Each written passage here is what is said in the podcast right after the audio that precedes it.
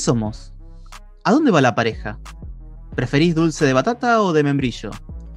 ¿De dónde vienen los bebés? ¿Hacia dónde vamos?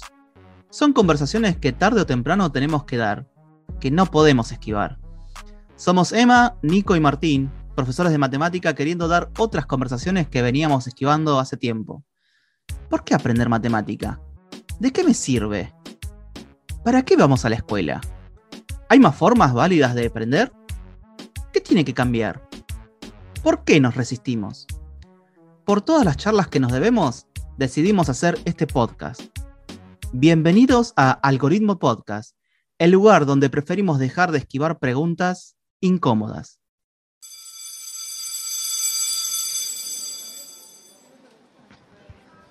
Adentro, adentro, vamos. Sí, es el timbre lo que acaban de escuchar. Terminó el recreo. Pasen, acomódense y prepárense para continuar con la segunda parte de este episodio. Yo eh, tengo como un poco de miedo, capaz, entre comillas, ¿no? A veces me pasa lo mismo que a Emma, o lo mismo que a vos, Juli. Esto de decir cambiemos, ¿viste? Peguemos un volantazo. Eh, yo, por ejemplo, a ver, es un volantazo, ah, qué volantazo, Nico, es un revolucionario. Em, pero dije, bueno, las pruebas voy a devolverse a los chicos y les voy a dar la oportunidad de corregir, porque quizás hubo nervios, hubo alguna confusión. Entonces, qué sé yo, pifiaron un número, que algo, es algo que a mí me pasaba. Entonces, esto que decías, viste, primero pasar las cosas por uno mismo, algo que me pasaba mucho, era de distraído. Entonces, ¿cómo para evaluar si eso fue distraído o no? Entonces, bueno, se las permito corregir. Em, fue como tomar valor, digamos. Eh, y después, bueno, volvían las pruebas y con la posibilidad de esa corrección subir unos puntos. ¿A qué voy con esto? Para no dar más vuelta. Esto de. Eh, hay que. Esto de saltar a la pileta, porque uno no sabe cómo va a salir, porque justamente es nuevo. Eh, que, que, creo que es algo que hay que destacar, el valor de los que tienen el valor de hacerlo, salga bien o mal. Creo que el, sistema, quien sea que esté alrededor, o esto decías, bueno, no tiene carpeta, pero aprendí un montón. Entonces, eh, bueno, conmigo van a trabajar sin carpeta. Y el miedo está detrás de decir, estos que van a venir y van a decir, che, este profesor de literatura, de matemática, no, hace un carajo con los pibes, no tienen carpeta, qué sé yo. Entonces, eh, pienso en tu proyecto. Eh, en particular esto de que dijiste, oh, tiro la mierda, esto que no me interesa, que me aburre a mí, no va a aburrir a los pibes. Em, tuviste que hacer ese, ese proceso de decir, bueno, ya está, doy el salto, le digo a los pibes que escriban, hacemos un libro y a la mierda todo, fue más procesual. ¿Cómo viviste ese momento de decir, no, dale, va, ya está, hagamos algo nuevo y planteemos esto? bueno, en, en primer lugar, creo que tengo algo, puede que sea un defecto, que es manipular verbalmente. Entonces, yo te lo justifiqué y quizás quedó como un contenido curricular, pero perfecto de pe a pa, vinculado a todos los contenidos de sexto año, que, en ese, que era justamente ese curso.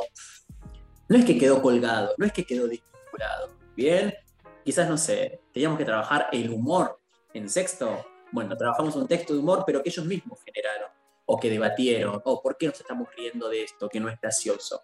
O sea, siempre me las arreglé como para que no quede colgado. Eh, el proyecto libro. Después fue todo un desafío porque hay que prestar más atención a otro factor, ¿no? Porque cuando nosotros damos el conocimiento, simplemente el estudiante recepciona lo que decimos y después le preguntamos a ver si se entendió o no. Acá aparece otro factor, que es la emotividad del estudiante. Cómo traduce un contenido y lo vincula con su propia vida y qué pasa con eso. Creo que eso es lo que me dio más miedo, Nico. Eh, encontrarme con realidades de personas, cito un ejemplo que pasó hace muy poco, que respondió a una consigna de escritura y me dijo, profe, ¿me permite leerlo a todos mis compañeros porque me va a hacer bien? Bueno, dale. Y lo leyó, yo no lo había leído antes, y hablaba sobre un aborto que ella había tenido, eh, ella es chica, y impactó a todos, ¿no? Y creo que eso es lo que más miedo me dio hasta ahora, no darme el lance, sino estoy capacitado para recepcionar lo que surja, porque cuando ellos tienen la oportunidad de hablar, es como una canilla que se abre y sale, sale, sale, sale, sale. ¿Cómo, ¿cómo equilibramos eso que le pasa al estudiante? ¿Bien? Y ahí aparece la intervención, y ahí aparece la palabra de los otros compañeros, y ahí aparece la clase, ¿no? Yo no puedo, bueno, ella vino, leyó, bueno, listo. De lágrimas, te aplaudimos y seguimos con la clase. No, No, esa clase fue enteramente sobre ESI. claro. Bien, agarramos algo que le pasó a ella, sobre todo la emotividad, porque hay también un eje de la ESI que es el que más me encanta, que es valorar la afectividad y reflexionar sobre eso. Bien, ¿qué piensan los otros compañeros? Si conocen otros casos, cómo se puede dar en la literatura también. En eso tengo, siento como que soy un afortunado, porque en mi materia creo que hay un escrito para todo. Claro. Bien, sí. hay mínimamente un cuento, una poesía que habla sobre eso. Eh, pero Y si, y si no lo hay, se lo crea. Se lo crea. Claro, sí, tal cual. Si no, te lo escribo yo. Pero creo que eso es lo que me dio más miedo, ¿no? O sea, no tirarme el lance, sino el después. ¿Estoy preparado para esto? Y bueno, la pilo hasta ahora la vengo piloteando. Es decir, dándoles eh, consejos, herramientas de escritura. Hasta ahora darles voz sirvió un montón. Como que se dieron cuenta que el silencio era lo que los estaba frenando, lo, lo que los estaba trabando. Wow. Sí, el silencio creo que es el que más hace ruido. Sí, es cierto. Y es que se dan cuenta, sí, y es que se dan cuenta con el, con el tiempo también, de decir, ah, mira, esto, em, porque traer, traen algo, lo que sea, eh, solo falta como que le digan, che, mira, tenés algo, es importante, eh, lo que sea que tenés para decir. Eh, y, y hay también algo del, de, de quizás vivir medio en un mundo superficial muchas veces. Eh, no, no voy a decir que el mundo es superficial de por sí, porque sería como otra vez ir a lo común, lo normal. No digo que todos somos así, pero muchas veces entramos en esta de, eh, de, de- de estar en la superficie y, y no sentarnos a preguntarnos, decir, che, ¿está- está- ¿estamos bien? ¿Está, Sí. ¿Está, está- Sí. está ordenado el altillo? Eh, ¿O tengo que subir a ver qué onda? Eh, y está bueno también que tengan ese espacio, porque cuánto tiempo eh, y cuántas horas están sentados uno al lado del otro y quizás, che, mirá, vos estás sentado al lado de eh, Emanuel, de Julián y no tenés ni idea de los miedos que tiene, de las pasiones que tiene, de, de qué quiere ser, de qué le duele, de, de todo. Decís, bueno, está bueno que también tengan ese espacio y, y- y supongo eh, que, que la escritura es, es uno de los mejores canales. Eh, no sé qué pensás vos que sos el profesor de literatura. Sí, re. A mí lo, que me pasa es que siempre trato. Hay algo que nos toca a veces como docente, porque creo que en estas situaciones nos toca replantear tanto qué le pasa al alumno como qué me pasa a mí. Porque a veces, y esto te lo digo en un taller, yo doy un taller de ESI a, a docentes, que primero tenemos que estar preparados nosotros. Si viene, por ejemplo, un alumno como esta, que trae a la clase una situación de un aborto que le afectó y esto, a ver, ¿qué consideración tengo yo con respecto a ese tema? ¿Cómo me moviliza a mí como persona antes de como Sí. profesor? Y a ver si le puedo dar las herramientas. Porque eso es lo que veo en los talleres que, que dicto, es que primero lo tienen que trabajar ellas. Yo les digo, son todas chicas, chicas, anímense a que esto les incomode, a que les haga ruido, a que escriban sobre eso, porque son las problemáticas que van a traer los estudiantes y nos tienen que encontrar preparados con las herramientas. Claro. Eh, en mi caso me encanta, por ejemplo, poner, porque por ejemplo, ¿qué pasa si esta chica hizo un escrito como el que hizo y tiene faltas de ortografía? ¿Yo le puedo poner mal hecho? No, le destruyo todo lo que intentaba hacer. Bien, en todo caso, falta corregir, o sea, falta revisar la ortografía, o pongo mejorable, pero le hago una apreciación, porque creo que cuando un estudiante también se, se expresa, creo que lo primero que hace es provocarnos, ¿no? Como diciendo, a ver, vos qué tenés para decir con respecto a esta historia que yo te estoy contando. Dame una devolución. Y la esperan. Quizás tendrán un trabajo que saben que está mal y es mejor que no lo corrijas, pero cuando me entregan algo que ellos escribieron, me pasó incluso hoy, me dicen, profe, ¿lo podés corregir ahora? Claro. Y no, claramente no podía, pero está esa ansiedad a ver, ¿y qué opina Julián o qué opina eh, Emanuel o Nico con respecto a, a esto que le estoy contando y que me pasó? Claro. Porque eso en definitiva lo que buscan, además de expresarse, buscan ser escuchados. Sí. Y que lo que a ellos les pasa y lo que ellos digan también les, les repercuta en el otro. Porque a veces los docentes somos los únicos adultos que los están escuchando Sí. y que validan eso malo que les pasa. No es un adulto que, bueno, ya fue, son cosas de adolescentes, ¿no? Que estaba re de moda decirlo. No, te lo está validando y eso que vos plasmas importa. Re. Algo, algo que me pasa, eh, que, que vengo notando también, ¿no? En cuanto a lectura y demás, eh, es que se le demanda mucho a la escuela, ¿no? A, a la docencia se le demanda mucho desde la sociedad, desde las familias, desde las otras instituciones. eh, se le demanda un montón, ¿no? Un, un montón de cosas. De esto, bueno, eh, que marcaban antes ustedes, de, bueno, che, pará, si veo la carpeta y no hicieron nada hoy, que no hicieron nada, y capaz que hicimos un montón. Tienen que entonces dejar, dejar escrito, bueno, hoy se hizo una charla o debate porque tenés que Sí, decirle algo como diciendo, mirá, no me mates, pero Para contentarlos. Claro, a todo, digo, el- en el libro de temas lo mismo, ¿viste? Decís, tenés que dejar algo escrito. Ay, güey, sí, ¿por qué? Eh, pero también me pasa esto del registrar que hablamos al principio de todo, ¿no? Hay que registrar no solamente la clase, sino que a nuestros estudiantes. Son sujetos.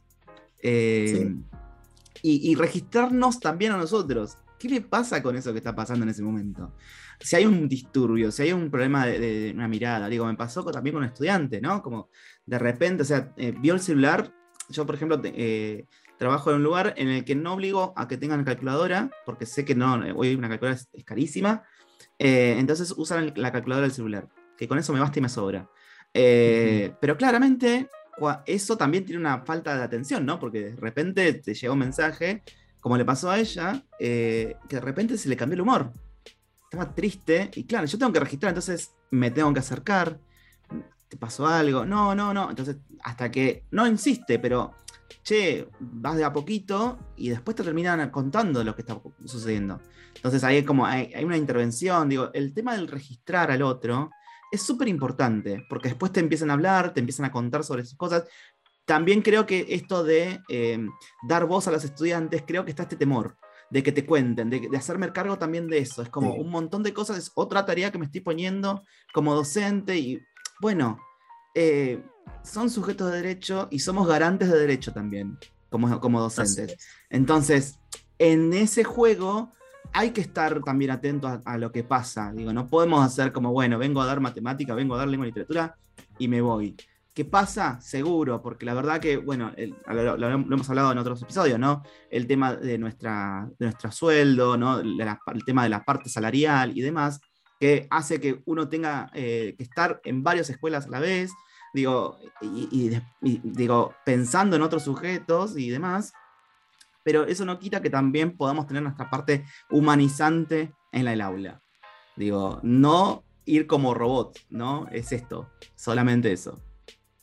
Sí, y creo que también algo que está pasando, que nos tenemos eh, en hablar de los sentimientos de los estudiantes, también es validar nuestros propios sentimientos y emociones. A mí no, no sé por qué motivo me está pasando últimamente de que los estudiantes registran mucho cómo, cómo llego. Ay, Sí. hoy estás bajo de energía, hoy no estás sonriendo. Por ejemplo, no sé, estaba pensando en qué iba a comer. Era la, la realidad. ¿Qué me iba a hacer para el almuerzo? Y me decían, ay, estás muy pensativo, estás triste, ¿qué te pasa? Entonces creo que también es, es esa linda devolución, ¿no? De así como vos te preocupás por los estudiantes, que ellos también registren, che, mirá, a Julián le está pasando algo. Sí. Eh, y que te pregunten y que te inviten a que vos también lo dialogues. Eh, creo que es re lindo eso. Cuando se pone sobre la mesa el debate de cómo estamos hoy, algo que me, que me gusta preguntar mucho es el cómo estás, pero el cómo estás real, no el careta. Sí. Eh, no bien, listo, Bien, ¿no? no. Sí. Sí.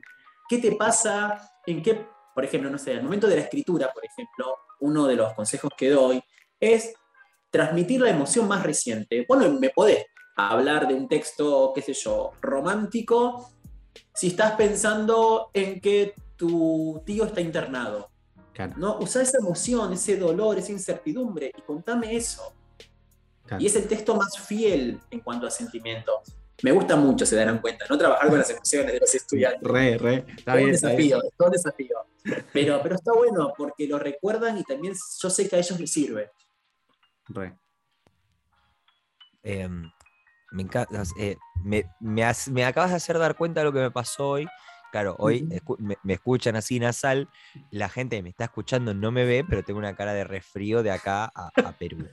Em, y me pasó hoy eso, me pasó hoy que, che, Nico, hoy estás.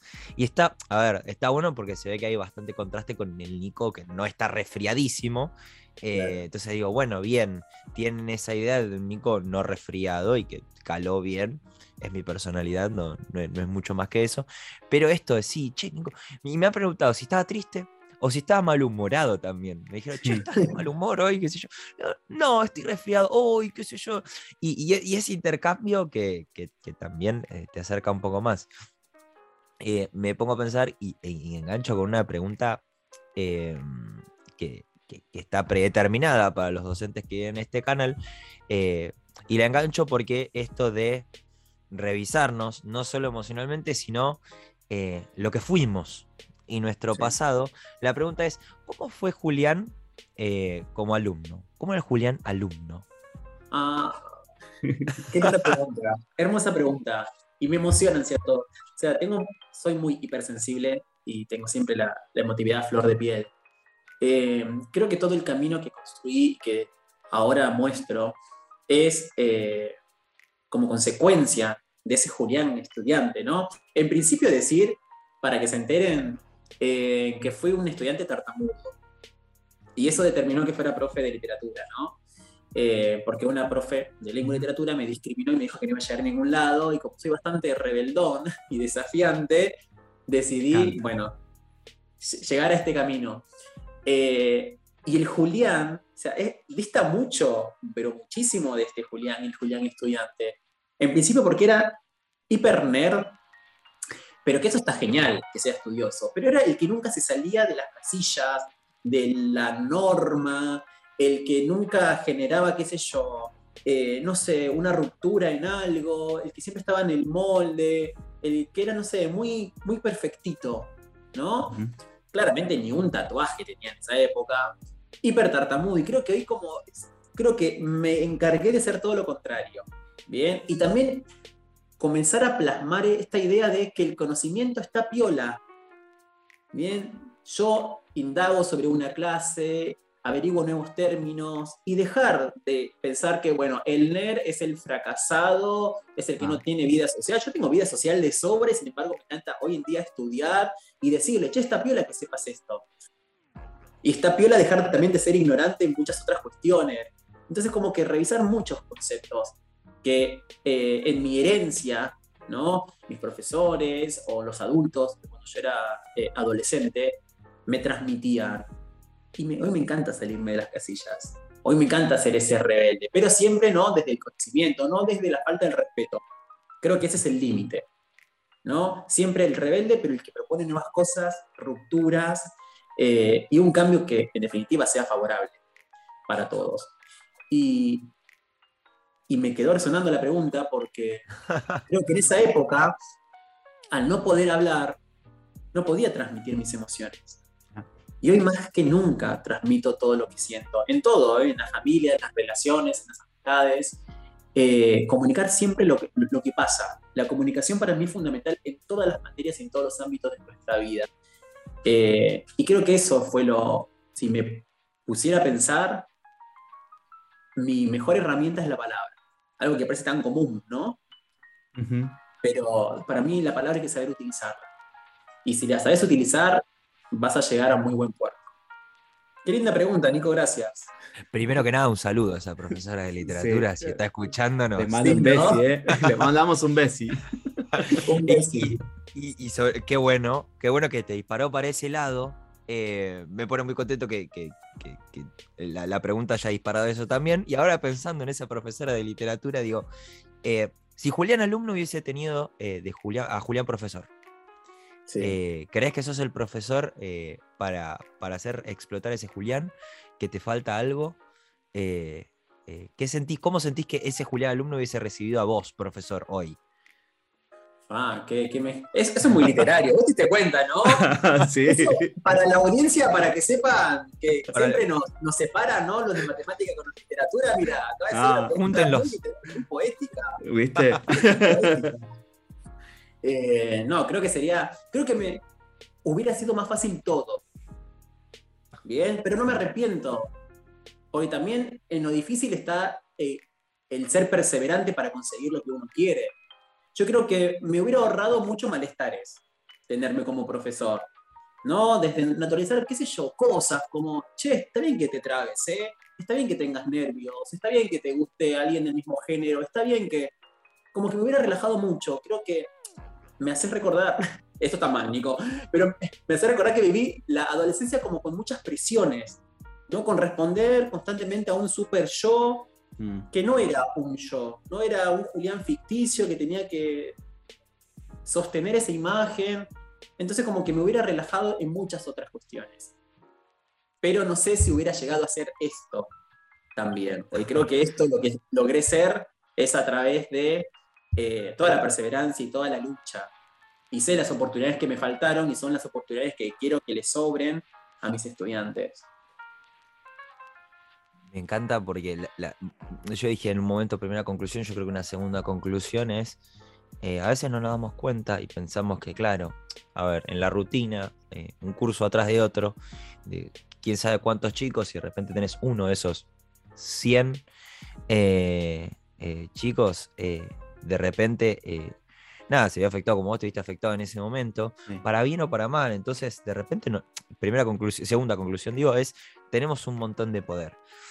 Eh, y, hay que aprovecharlo para bien. Eh, como vamos a citar al tío Ben, un gran poder conlleva una gran responsabilidad y creo que me parece una buena conclusión que ya llegarás a una mejor voz, eh, porque sos el que sabe contar. Y esta es eh, mi última pregunta, antes de pasar a, la pregunta estrella del, episodio, y es, eh, pero cortito, para no, para no quitarle más tiempo al programa.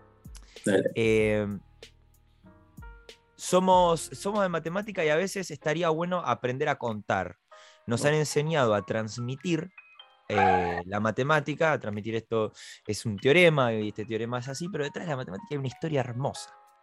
Eh, entonces, eh, con Emma siempre hablamos de lo mismo y es, además de enseñar el teorema y por qué funciona así, queremos contar. Soy un profesor de matemática que te está pidiendo tips cortitos para contar. No necesariamente la matemática, pero sí aprender a contar. No quiero ser estos de los hilos de Twitter que están en mi, libro, pero ¿Por dónde arranco para contar? Contar así con, todo lo que el verbo para vos abarque. Sí, sí, sí, sí. Eh, bueno, para mí lo primero tiene que ser original. Como esto que vos te, llamó la atención de este libro, ¿qué te llamó la atención? Que sea original, que se corra de lo común, ¿no? Volvemos al término inicial. Eh, en segundo lugar, ponerte a vos siempre, repito, como tu primer estudiante. Entonces, ¿qué te generaría interés que te diga un profesor? o de la forma en la que te lo cuentan, o a la negativa, ¿no? Yo sé que esta forma que utilizó un docente no me sirvió. Entonces, ¿cómo lo puedo hacer, transformar? Eh, la atención se capta, esto es, tu pregunta es de retórica pura. ¿Cómo hago para convencer? que lo que yo tengo para contar es de interés para todos. ¿Bien? Eh, y para mí es la técnica, porque ni siquiera es el contenido, es la técnica, es cómo captas la atención. Y para mí ahí hay que buscar la forma de ser original y que te diferencie del resto, para marcar un cambio y que plasmar una huella. Me encanta, me encanta eso de dejar huellas. Dejar huellas y no cicatrices. Anotemos. eh, bueno, ahora para, vamos para la preguntita eh, de broche de oro nuestra, que nos encanta. Eh, Julián, vas a tomar un cafecito en un barcito te sentás y agarras un sobrecito de azúcar y viste que tiene una frase siempre los sobrecitos de azúcar en algunos lugares. Bueno, en esa frase justo hay una frase de este, de este episodio. ¿Cuál sería esa frase que de lo que todo lo que hablamos hoy eh, en este episodio decís que tiene que estar en ese sobrecito de azúcar? Que se tiene que dejar plasmado en ese sobrecito de azúcar. Todo lo que viviste como estudiante te sirvió para convertirte en el profesor que sos hoy. Creo que esa sería la. Y me iría ah. re contento de esa cafetería y ya está. Ya está. No, no, no. No. Esta no. azúcar quiero. Quiero más de esta, claro, muy rica. No, es terrible. La verdad, me encanta. La verdad me encantó. Hermoso. Eh, bueno, la verdad, la pasé muy bien. Digo, yo eh, creo que eh, hablamos de todo un poco, ¿no? De todo, la escuela, hablamos de la literatura, hablamos de todo. Y me encantó, me encantó. te agradecemos un montón, Julián. Posta. también es el tiempo que tenemos tiempo docente, le decimos, ¿no? Porque, bueno, entre cosa y cosa, que tenemos que, bueno, ahora tenemos que ir a la, escuela, una jornada, lo que sea. Eh, en horas de 40 minutos vivimos. Sí, en horas de 40 minutos. Fraccionamos todos en 40 minutos. Eh, así que nada, eh, te agradecemos humildemente que hayas podido asistir el día de hoy. Gracias a ustedes, la verdad. Creo que algo que, que me marca a mí la pauta de que la pasé muy bien es que me duela después la cara de tanto sonreír y me está doliendo la cara de tanto sonreír. Eso es que nada, es todo lo, Muy bien, muy bien. Pero es muy lindo. Eh, estos debates para mí son lo que vale la pena y lo que deberían fomentarse en diferentes espacios educativos, ¿no? Porque son lo, que nos interesa, cómo ser docente hoy en día. Así que la verdad, eh, apuestan mucho a la educación y a estos nuevos debates, así que el agradecido acá y el honrado soy yo. Muchísimas gracias. No,